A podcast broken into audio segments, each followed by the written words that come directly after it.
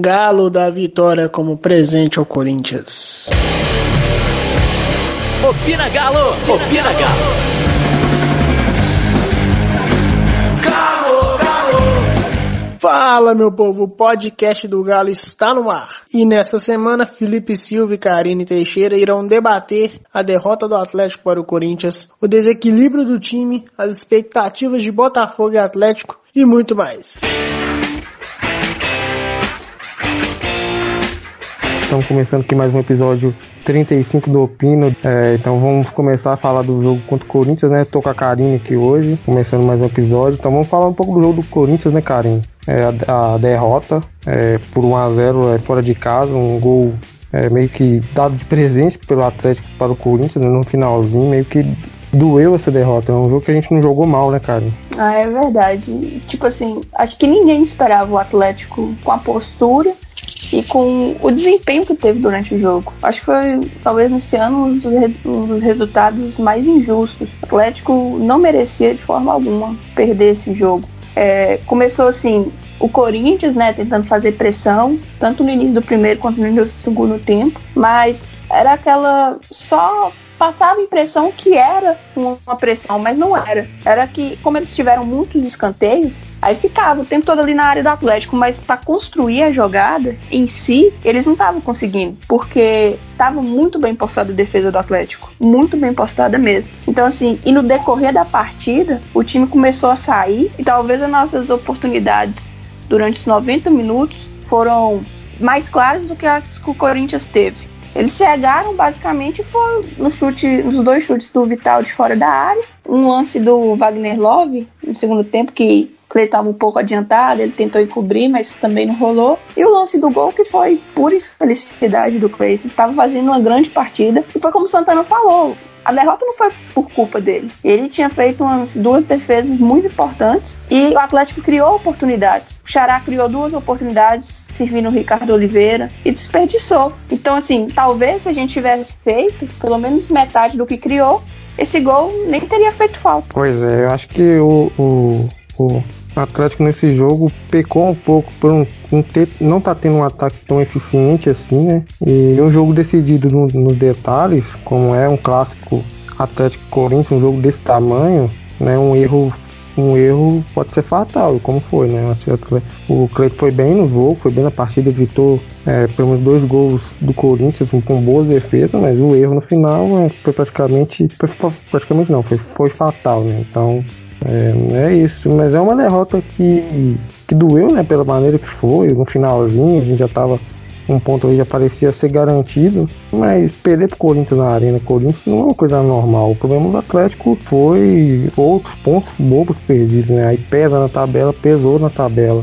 É, eu acho isso. É, na minha opinião, tá pesando o 9 mesmo. Eu não sei se na sua opinião, cara. Acho que o 9 tá pesando, o 9 em uma fase tá pesando no Atlético, tanto nesse jogo quanto em outros jogos. Então, acho que o Atlético precisa corrigir isso para os próximos jogos, porque vem coisa pesada, e vem sempre final de Sul-Americana, vem mais é, reta decisiva do Campeonato Brasileiro. Então, acho que enquanto antes o 9 começar a fazer, o, fazer os gols, melhor para o Atlético, né?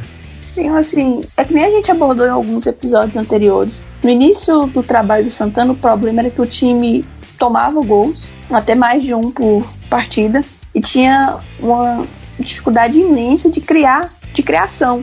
Isso, à medida que o trabalho dele foi evoluindo, a equipe também foi progredindo. Começou a tomar menos gols, a gente ficou aquela sequência de mais de cinco jogos, se eu não me engano, foram, foram, assim, é que nem nós abordamos em alguns episódios anteriores, que no início do trabalho de Santana, ele a equipe tomava gols e tinha muita dificuldade na criação. À medida que o trabalho dele foi progredindo, né, o time foi evoluindo. O Atlético chegou a ficar quatro jogos sem sofrer gols, aquela sequência dos dois jogos pela Sul-Americana contra o Botafogo e pelo brasileiro contra o Goiás e o Cruzeiro. E tirando os jogos do Mineiro, a última vez que o Atlético tinha conseguido essa sequência foi em 2014. Então, assim, ali já tinha mostras de que o trabalho dele, defensivo, estava revolucionando, estava evoluindo de verdade. E aí, depois de acertar mais ou menos a defesa, o Atlético começou a criar muito. Criar, assim, parecia que estava jogando, quando você joga videogame, você joga no iniciante, daquele jeito, porque o Atlético chegava, criava, assim, oito chances cara a cara com o goleiro praticamente, ali dentro da pequena área, e não aproveitava. Então, assim, muitos desses pontos bobos que a gente vem perdendo também não é porque o time jogou mal, mas a ineficiência no ataque. E aí eu coloco o Ricardo Oliveira, porque ele é o camisa 9 e por mais que o Santana e os outros jogadores ficam elogiando ele pela por ajudar taticamente na defesa e tudo, o papel principal dele são os gols. Aquele jogo contra o Fluminense, ele pegou, desencantou, mas antes ele já tinha perdido três chances claríssimas, mas muito claras. Então, assim, eu acho que tem um problema no camisa 9 de a tomada de decisão do Atlético ali no último instante está muito errada e a gente cobra mais de quem faz parte do setor ali ofensivo. O Xará, o Xará, ele, eu sinto assim que ele tem muita insegurança no chute. Várias oportunidades ele dribla, clareia para o chute e ele não chuta.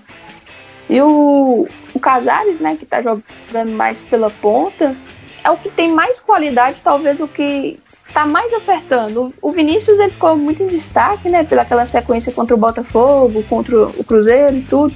Mas desde o início do ano, talvez o Casares seja o que mais aproveita e tem a melhor é, finalização do elenco. Então, tipo assim, o camisa 9 do Atlético talvez se tivéssemos um melhor, a gente estaria em outra posição até mesmo brasileiro, porque jogos que muitos dos jogos que a gente perdeu ponto não foi porque jogou mal, foi porque teve as chances e não soube aproveitar. É, a fase ruim do 9 é, tem prejudicado bastante o Atlético. E é uma tradição, né, do Atlético ter camisas novas no Campeonato Brasileiro indo bem. A gente nos últimos anos teve, né? Só que a, eu sei que acontece com o Ricardo Oliveira, também acho que o Rodrigo Santana desistiu muito rápido do Alejandro, que estava bem antes da parada da Copa. Teve uma sequência ruim, o Emesito também desistiu muito rápido. Começou até a colocar o papagaio né, pra, é, no lugar do Alejandro. E a gente tem o de Santo, mas o de Santo chegou agora, vem de um tempo parado, vem de uma vem de lesões recentes, então é, não está pronto ainda, né? É, vai ser difícil ele, ele ainda esse ano ter uma sequência. É complicado. Então eu sempre falo, ter um camisa nova em fase ruim prejudica, porque a bola chega e ele não consegue guardar. Né? Talvez um jogo, como foi contra o Corinthians, um jogo decidido em detalhe, né? talvez ele numa fase boa pudesse fazer a diferença, né? Não fez. Cara, e bola fala também do, do sistema defensivo, né? Se o ataque não tá bem, né, o sistema defensivo, como você já tinha até ressaltado aí na sua, sua na sua fala anterior, o sistema defensivo cresceu bem, né? Então é responsável pelo Atlético ir fora de casa, ir contra o Corinthians e, e conseguir quase sair com um bom resultado, né? Assim, pra gente que estava acostumado a não sei quantos anos o Atlético ter uma defesa, uma das defesas mais vazadas das competições que ele disputa, o que apresenta hoje é como se a gente tivesse no paraíso, né? Perfeito? Não tá. Porque o ideal seria não tomar gols, ficar assim uma sequência, repetir mais vezes durante o ano, uma sequência de três, quatro jogos, sem sofrer gols. Só que eu acho que é muito notório assim como esse setor melhorou com o Santana.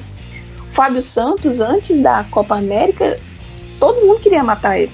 Ele tava muito mal, muito mal. Tava assim, tinha vezes que você assistia o jogo, dava dó dele, porque ele não acertava nada, nada, nada, nada. Depois da Copa América, o setor defensivo do Atlético, tirando aquele jogo da Copa do Brasil que foi um catastrófico todo o time, vem evoluindo. Tanto que a gente com, destaca os quatro ali da última linha, né? Da primeira linha. O Patrick tá bem, o Fábio Santos tá bem, o Hever tá um monstro, o Rabelo muito bem, todos cresceram de produção. Então, assim, isso mostra sim que tem um trabalho ali a evolução não está perfeito, mas em vista do que era antes, está assim, nossa, muito bom. só atleticano que conviveu com essa perrengue que a gente passava na defesa para saber valorizar o, a fase que a gente está defensivamente. E tipo assim, né, Felipe? Tá bem defensivamente, tá criando, tá pecando lá no ataque. Mas outra, outra coisa assim também que outra coisa também que só nós sabemos o quanto estressava era a questão da postura do time quando jogava fora de casa. Em minha opinião, é a evolução. O que, que você acha? Ah, evoluiu, né? A gente. Acho que já tá tão tempo que o Atlético tem jogado bem fora de casa, né?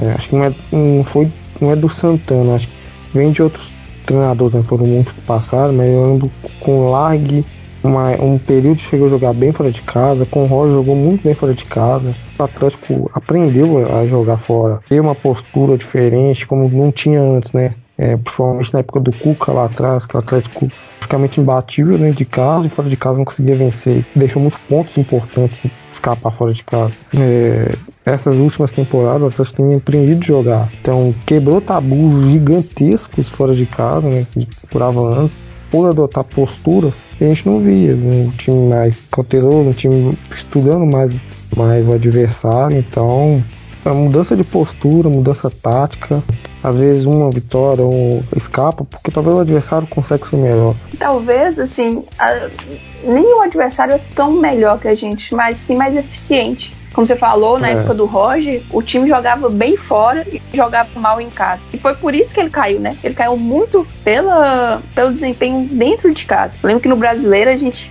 Não... Só que ele vinha bem. O time ali, eu acho que você falou bem. Começou a dar indícios de que estaria evoluindo para saber jogar fora de casa. Com o Largue, teve, assim, teve poucos jogos, eu acho, que jogou bem mesmo, sabe? Por exemplo, nessa questão do Santana, a gente está falando que o time está jogando bem fora de casa, não quer dizer que está ganhando todas. Não, não é isso. Óbvio, está ganhando mais, só que também o time está tendo desempenho. Antes o Atlético ia jogar fora de casa, era um time assim, apático. Ou ficava só se defendendo e mal, e sofria gol. E aí, quando sofria o gol, não conseguia sair para o jogo, aí tomava mais. Era um time assim que não tinha uma postura entende? Não sabia se defender, não sabia atacar. Se tomasse um gol, o jogo acabava ali. Não tinha forças, assim, para poder virar uma partida. Então, assim, muito do trabalho do Santana, além de resultados ou além de números, é desempenho. É uma coisa que eu observo demais no jogo dele. Desempenho do Atlético tem melhorado. Até aquele jogo contra o Bahia, tudo que envolvia, né? Time reserva, o horário, o adversário, o time não jogou mal. Lógico que não jogou tão bem como o, o, o titular, mas o time não foi mal. Em um período ali, talvez de 50, 60 minutos, teve sim volume, desempenho, mas mais uma vez pecou na finalização. E nessas essas falhas da finalização aí, falha do camisa 9, o Atlético tá três jogos sem vencer no brasileiro, né? É, na minha opinião, isso pesa bastante, porque a gente é, ficou fora do, do, do, G7 com um gol sofrido, né? No finalzinho contra o Corinthians. A gente ficou fora do, do, do G6, perdão. É, o Inter, é, com saldo de gols, passou a gente, então tá na frente.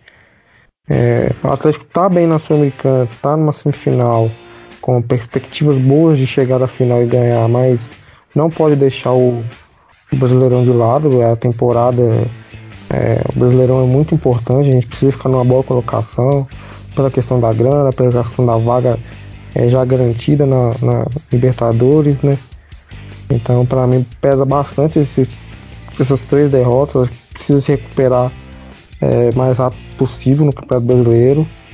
Né, e acho que o Atlético vai, vai descantear o brasileiro, mas, mas não pode.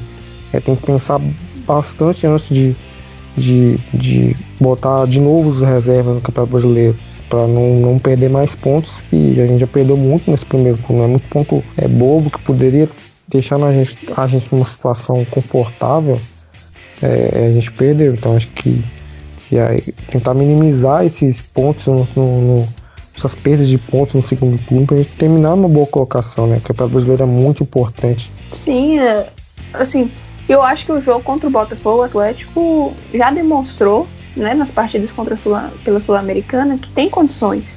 Que se souber jogar o que a partida pede, pode sim sair lá do Rio com os três pontos. É, o Botafogo parece que não vai ter o gatito, né?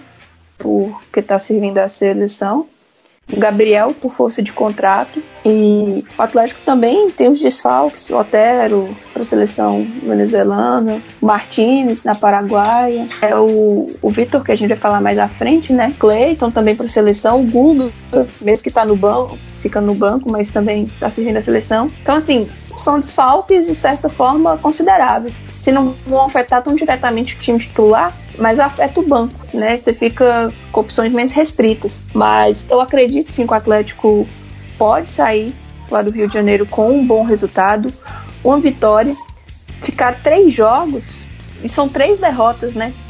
Então assim pesa tanto na classificação, como você falou, o time desde o início estava ali no, no grupo dos seis primeiros, saiu e pesa também, assim querendo ou não, começa aquele aquele, aquele sentimento assim, poxa, caindo na tabela dessa forma, não pode, de maneira alguma, abandonar o campeonato, porque a Sul-Americana não é nada garantido.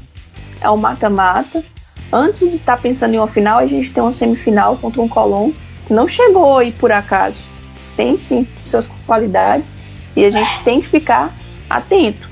Entra a questão da premiação, como você já falou, e vai outras coisas, assim, por mais que tá todo mundo muito eufórico, sul-americano, sul-americana, mas e se não der certo? Então é muito importante o Atlético manter também a cabeça no Campeonato Brasileiro. E eu acredito sim que se o time manter esse desempenho, é possível ali ficar. Um G4 eu acho muito complicado não só por conta do que o Atlético vem apresentando, mas pelo que os adversários têm apresentado e também pelo elenco, porque o elenco do Atlético é grande, mas em qualificação fica atrás de Flamengo, de Palmeiras, talvez sim também Grêmio, tanto mais pelo tempo de trabalho, né, do, do Renato. Corinthians que o Corinthians é aquela, você nunca pode descartar, né? Eles estavam lá embaixo e agora piscou, já tá, passou à nossa frente. Então, assim. Hum, são três jogos sem perderem o Corinthians. É, o Corinthians tem uma coisa que empata demais também, né? Mas, querendo ou não, passou à nossa frente. Então, o Atlético, eu não acredito em título, nunca acreditei em título do Atlético, muito por conta do elenco, a qualificação do elenco. Acho que o Atlético não consegue, ainda mais dividindo a atenção assim com, com outra competição. G4, eu tava esquecendo de um, era o São Paulo. O G4 eu acho muito complicado pro Atlético, por causa do Flamengo, do Palmeiras e do São Paulo. Talvez nem tanto pelos trabalhos, né? Já que o Palmeiras trocou de técnico, São Paulo vai e não vai com o Cuca, ganha algumas e começa a perder empatar outras assim em sequência. Mas são elencos muito qualificados. Muito mais que do Atlético.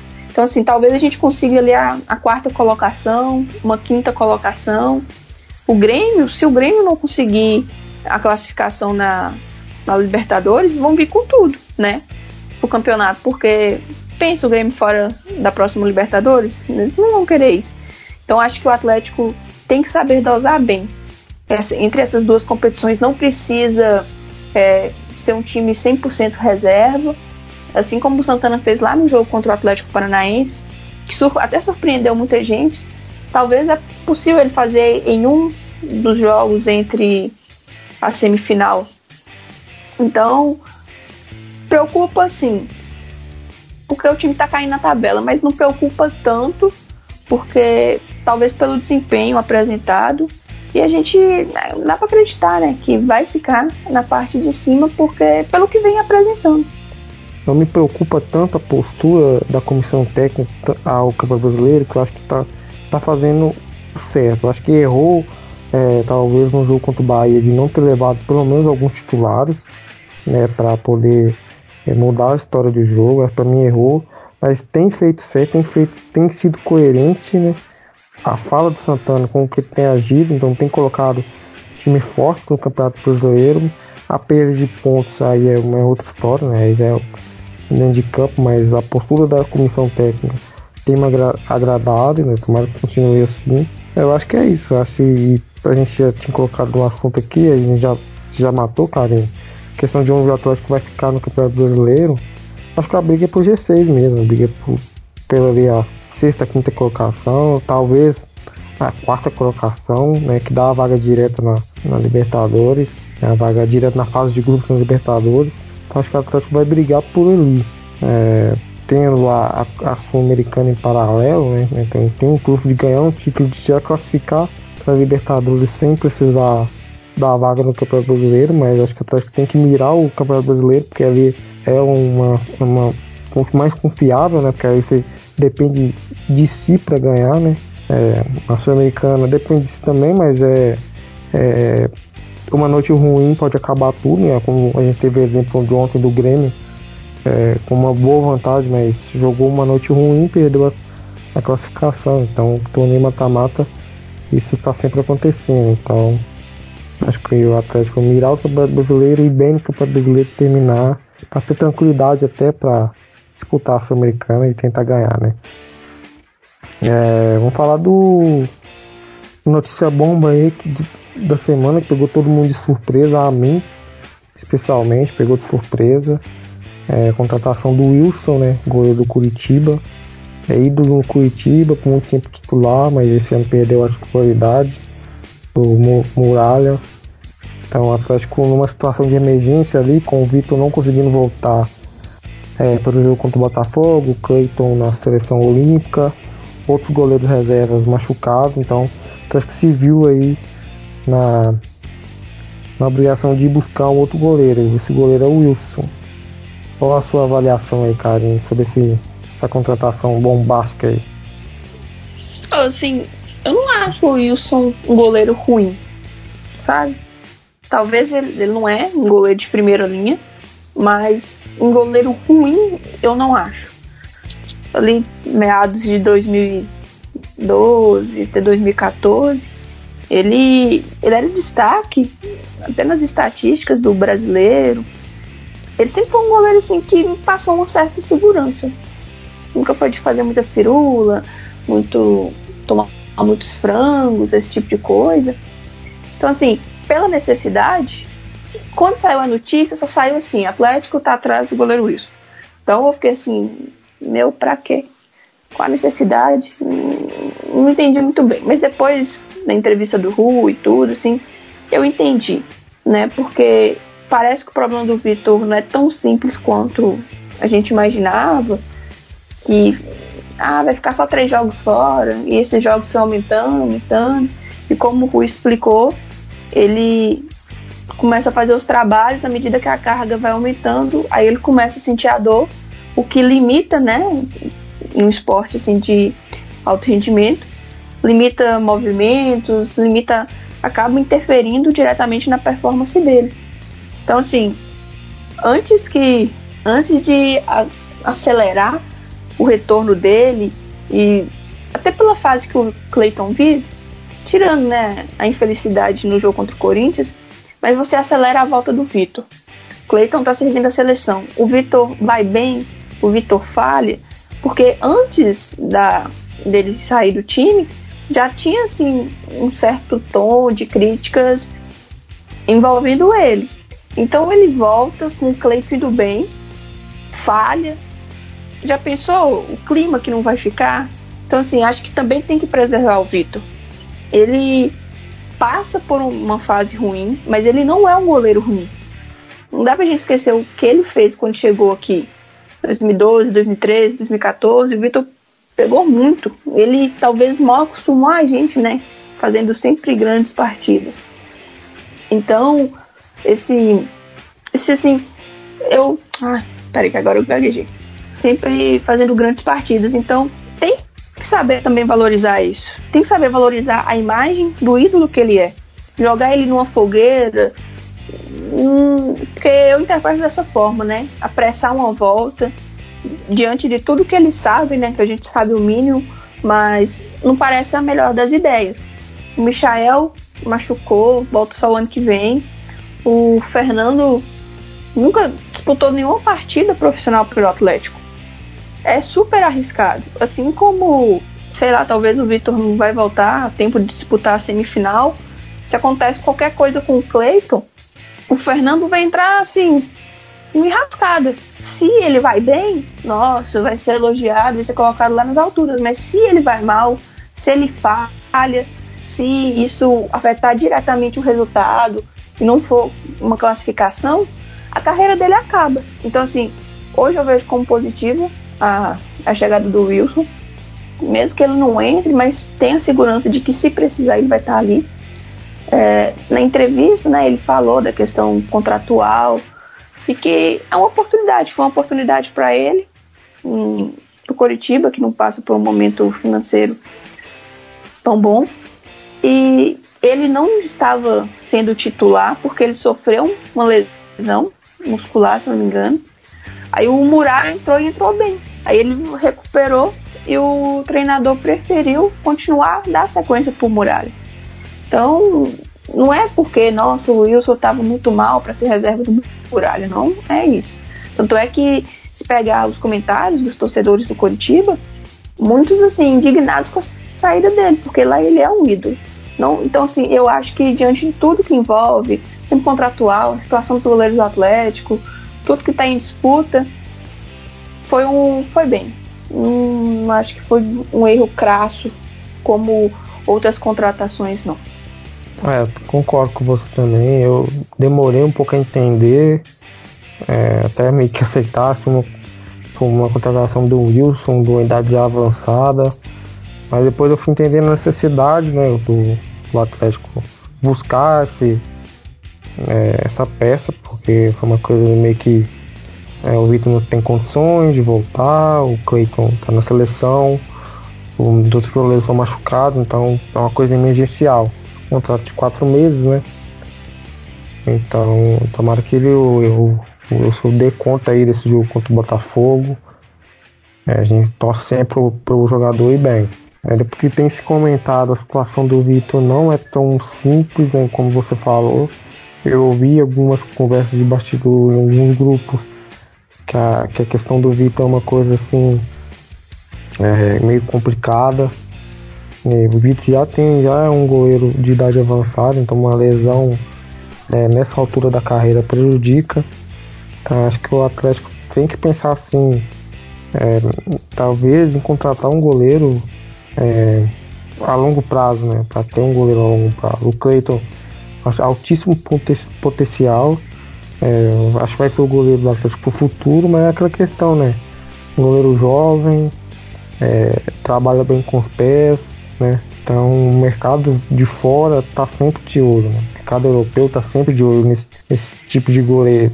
Né? Não é à toa que os dois melhores goleiros indicados ao melhor prêmio de, no, prêmio de melhor jogador do mundo são dois brasileiros, né? O Alisson e o Ederson. O Alisson que já ganhou o prêmio de melhor da Europa, melhor goleiro da, da Europa. Então o mercado para goleiro brasileiro está muito aberto na Europa. Então o Cleiton é jovem, tá fazendo um bom campeonato, campeonato brasileiro pelo Atlético, boa sul-americana, desde que entrou na vaga do Vitor, então tem bastante mercado. Então, uma questão do Atlético já pensar, talvez, na posição não só pro Vitor, mas pro Cleiton, né? Mas isso aí é para pensar mais na frente. Inclusive, na entrevista do Rui Costa, ele falou que o Cleiton já vem sendo monitorado por times de fora, mas que não tem nada de contratação, que o Wilson não está chegando pensando numa, numa, possível saída do, do Clayton. E que a intenção é que ele fique né, no Atlético por muito tempo, mas a gente sabe que, como você mesmo falou, é, são características que agradam a times europeus, né, que é talvez ali o primeiro escalão o jogador sempre sonha para poder atuar. E também tem a questão financeira. O Atlético, a gente sabe que chegou uma boa, uma boa chegou uma boa proposta, às vezes nem tão boa assim, vende, porque tem ali uma estimativa de vendas e tem que tentar cumprir para não fechar ainda mais no prejuízo, né? Como vem sendo nos últimos anos. Então, assim, dependendo da situação do, do Vitor, dependendo do Cleiton, talvez vai ser uma posição que por muito tempo nos deu dor de cabeça. O Vitor conseguiu resolver isso e talvez é, já é algo que a gente vai ter que começar a pensar com mais carinho. Mas falando aí, né, de chegadas, tiveram. Tiveram não, né? Teve uma saída confirmada, que foi a do Cleiton, atacante, por empréstimo até o final do ano lá no Vasco. E também teve um. Saiu aí na mídia, né? Meio que um namoro do, do Luan com o Corinthians, conversa lá, na, lá no estádio, tudo.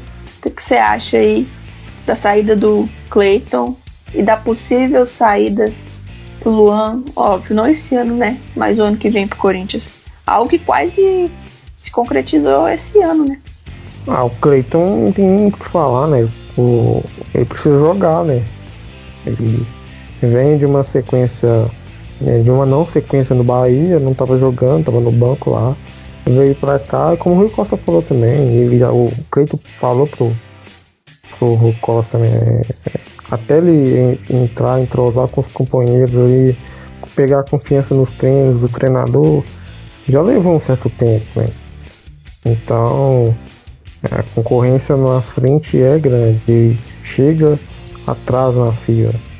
E no Vasco não, no Vasco, pela carência do Vasco de jogadores, ter um elenco mais limitado do que o nosso, a chance dele chegar lá e jogar é muito maior do que aqui.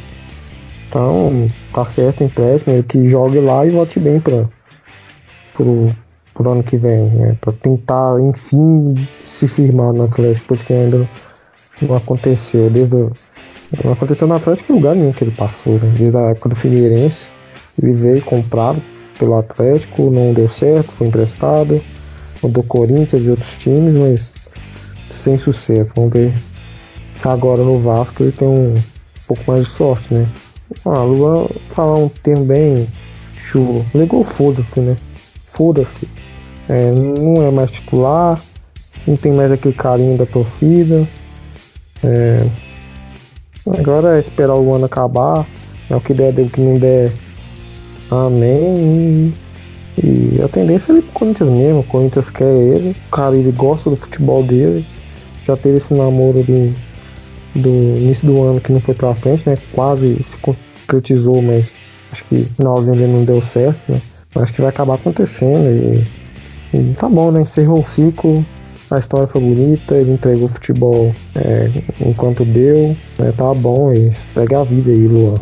Assim, o Clayton, ele chegou aqui cercado de expectativa, né? Até pela, pelo leilão que foi feito, tudo que envolveu lá o desfecho, né, os últimos instantes da negociação com o Nepomuceno. E eu não sei, eu acho que o Clayton é um daqueles jogadores que chegou aqui foi contratado para uma função, foi vendido como outro.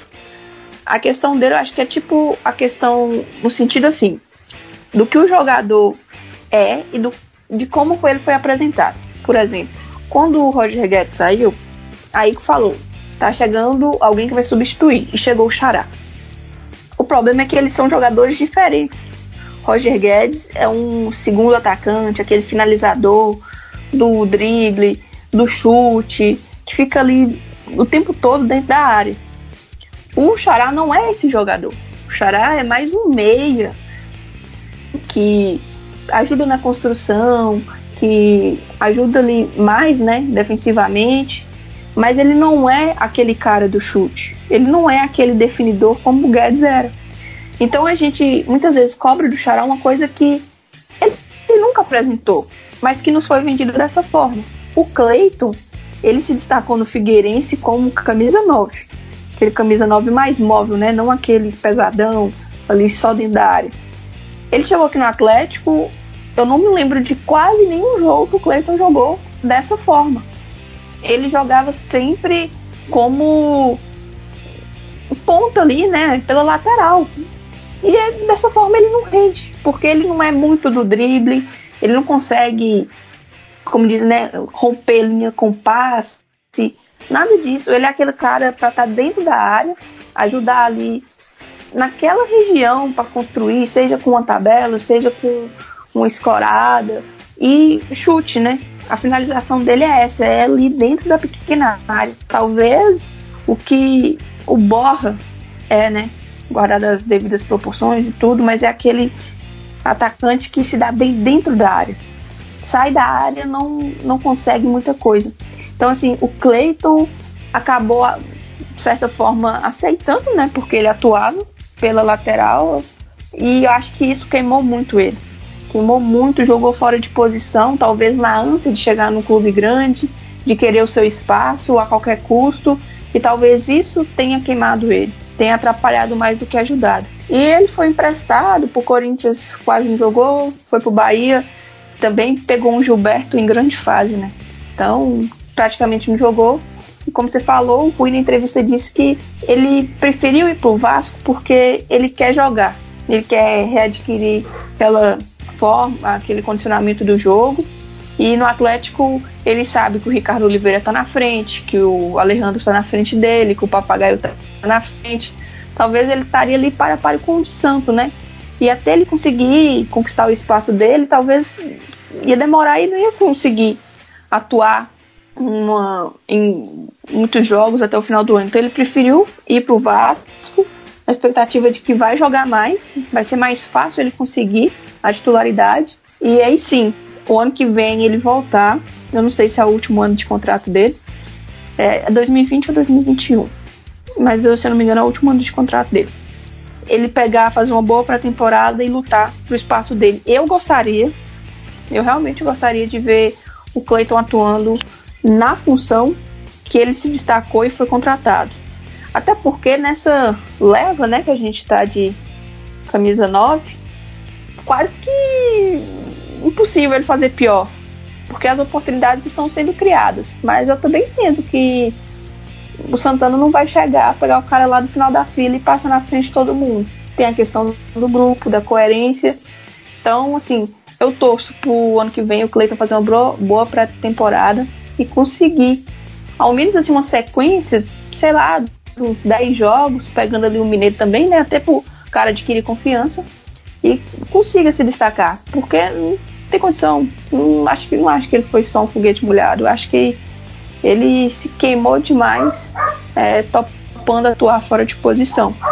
Sobre o Luan, chegou aqui, entregou muito, sofreu muito com a questão física e hoje, eu, um, uns dois anos para cá, já não apresenta aquele futebol. Tanto por causa dos problemas né, físicos, como também eu não sei, acho que lógico que a gente gostaria que o ídolo ficasse até o final da carreira, assim como um técnico, né? Quem não gostaria que um técnico ficasse 20 anos com um bom trabalho, conquistando o título, né, apresentando o time apresentando bom futebol. A gente sabe que muitas das vezes ocorre um desgaste natural. A motivação não é mais aquela mesma, o ânimo diminui. Então acho que isso começou a acontecer com o Luan. Não estou falando que ele é acomodado, nada disso, mas acho que é um, algo natural. Um ciclo que vai se fechar e que talvez poderia ter, ter sido esse ano.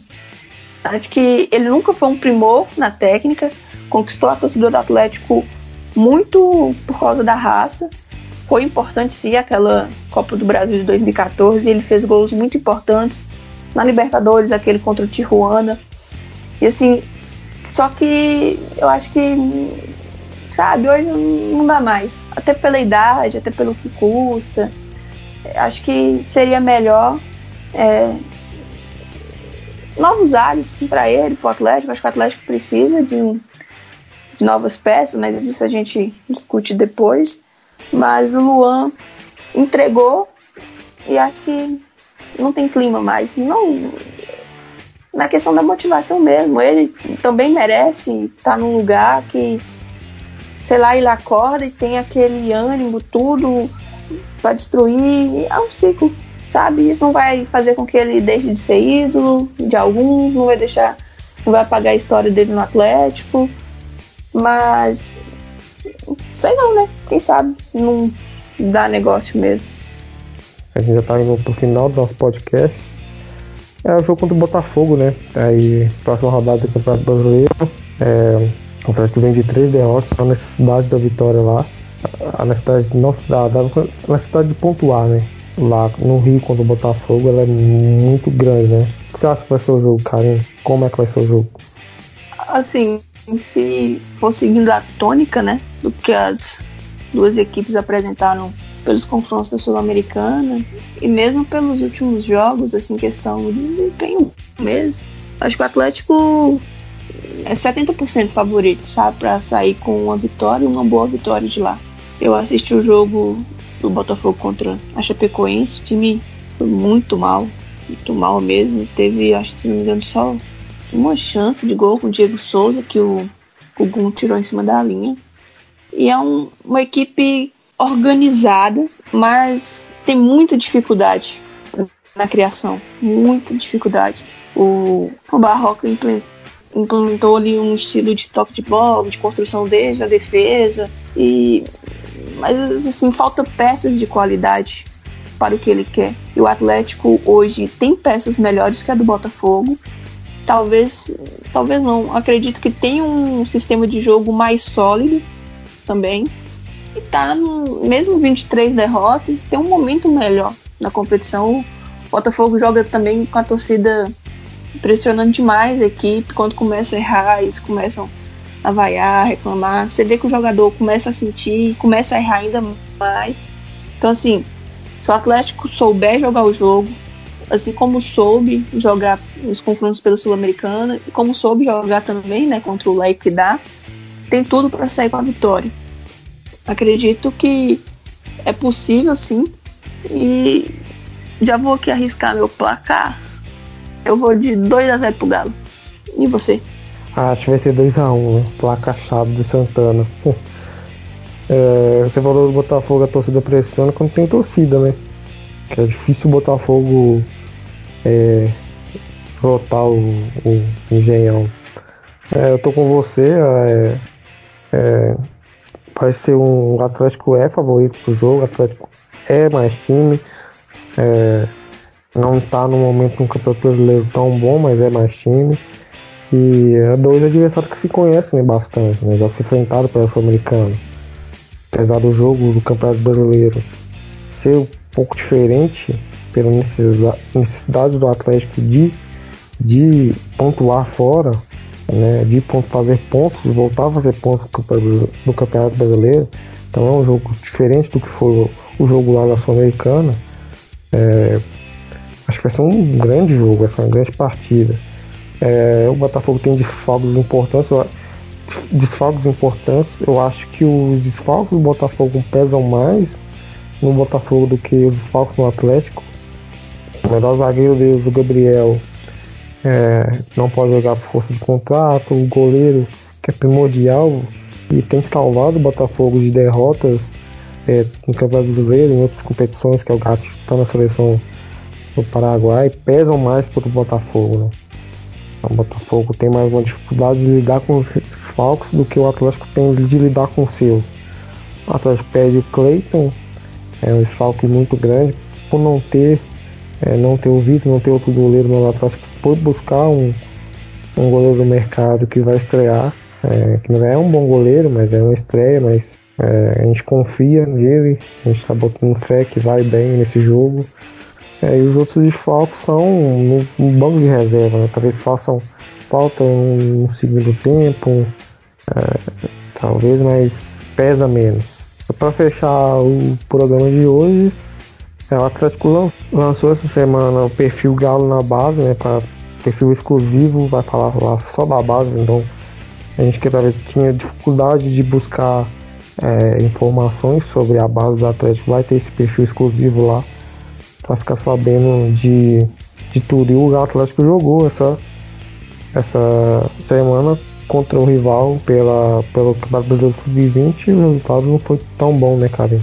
quem vê assim o placar pode achar que o Atlético foi massacrado, mas quem assistiu a partida viu que não foi bem assim.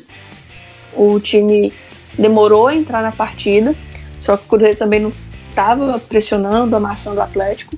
É, uma saída de bola errada, infeliz do Isaac. O Cruzeiro aproveitou e fez o gol. E ficou um jogo muito truncado no meio de campo, as equipes não conseguiam criar muitas chances claras de gol.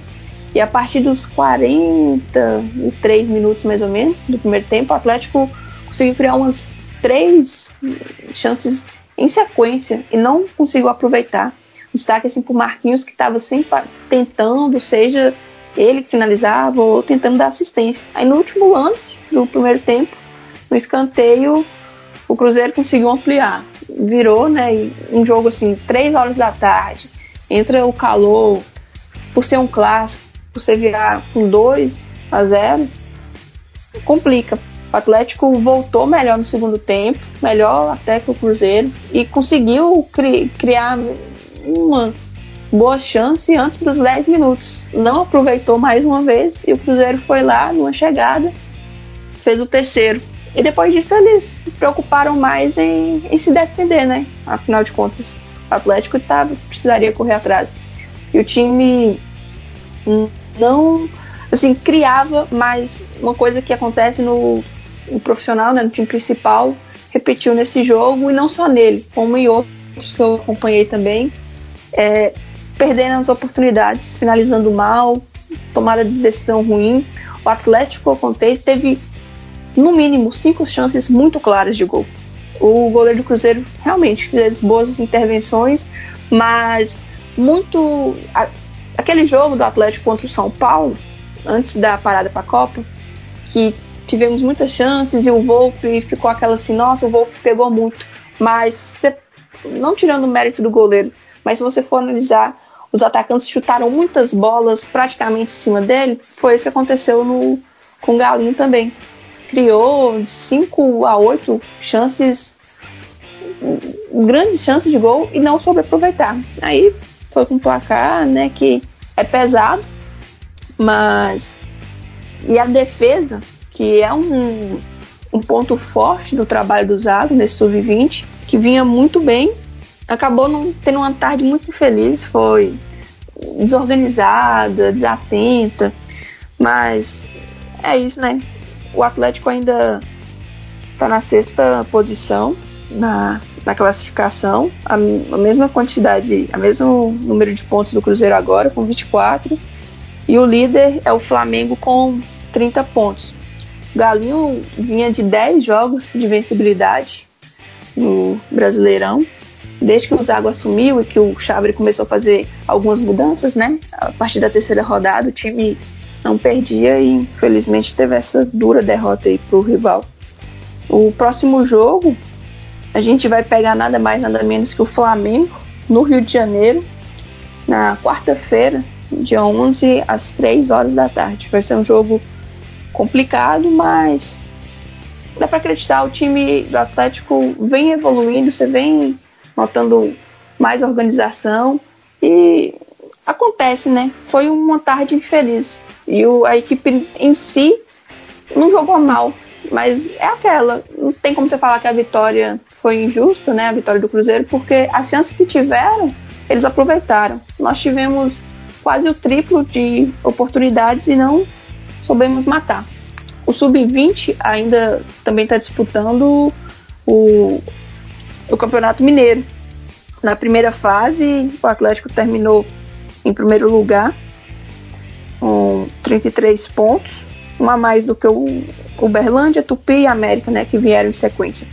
Agora, agora a equipe, a equipe passou também das quartas de final, enfrentou o Betis e venceu por 2 a 0 os dois jogos e está esperando o vencedor de Cruzeiro e América para saber quem vai enfrentar na semifinal. Primeiro jogo, o Cruzeiro venceu o América por 3 a 0 e a próxima partida vai ser no sábado, dia 7. E a próxima, a outra semifinal será entre Tupi e Uberlândia. O artilheiro, né, do, do Mineiro é o Guilherme. Fechou, Karim. Isso aí foi a base tá sendo reformulada.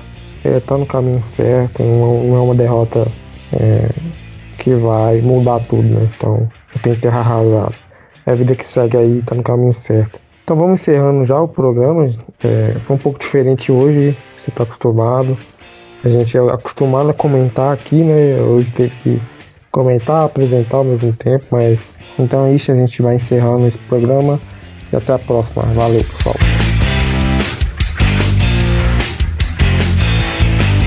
Fala galera, Diego Calegari novamente. Como vocês perceberam, eu e Malu infelizmente não participamos desse episódio, mas prometemos voltar no próximo.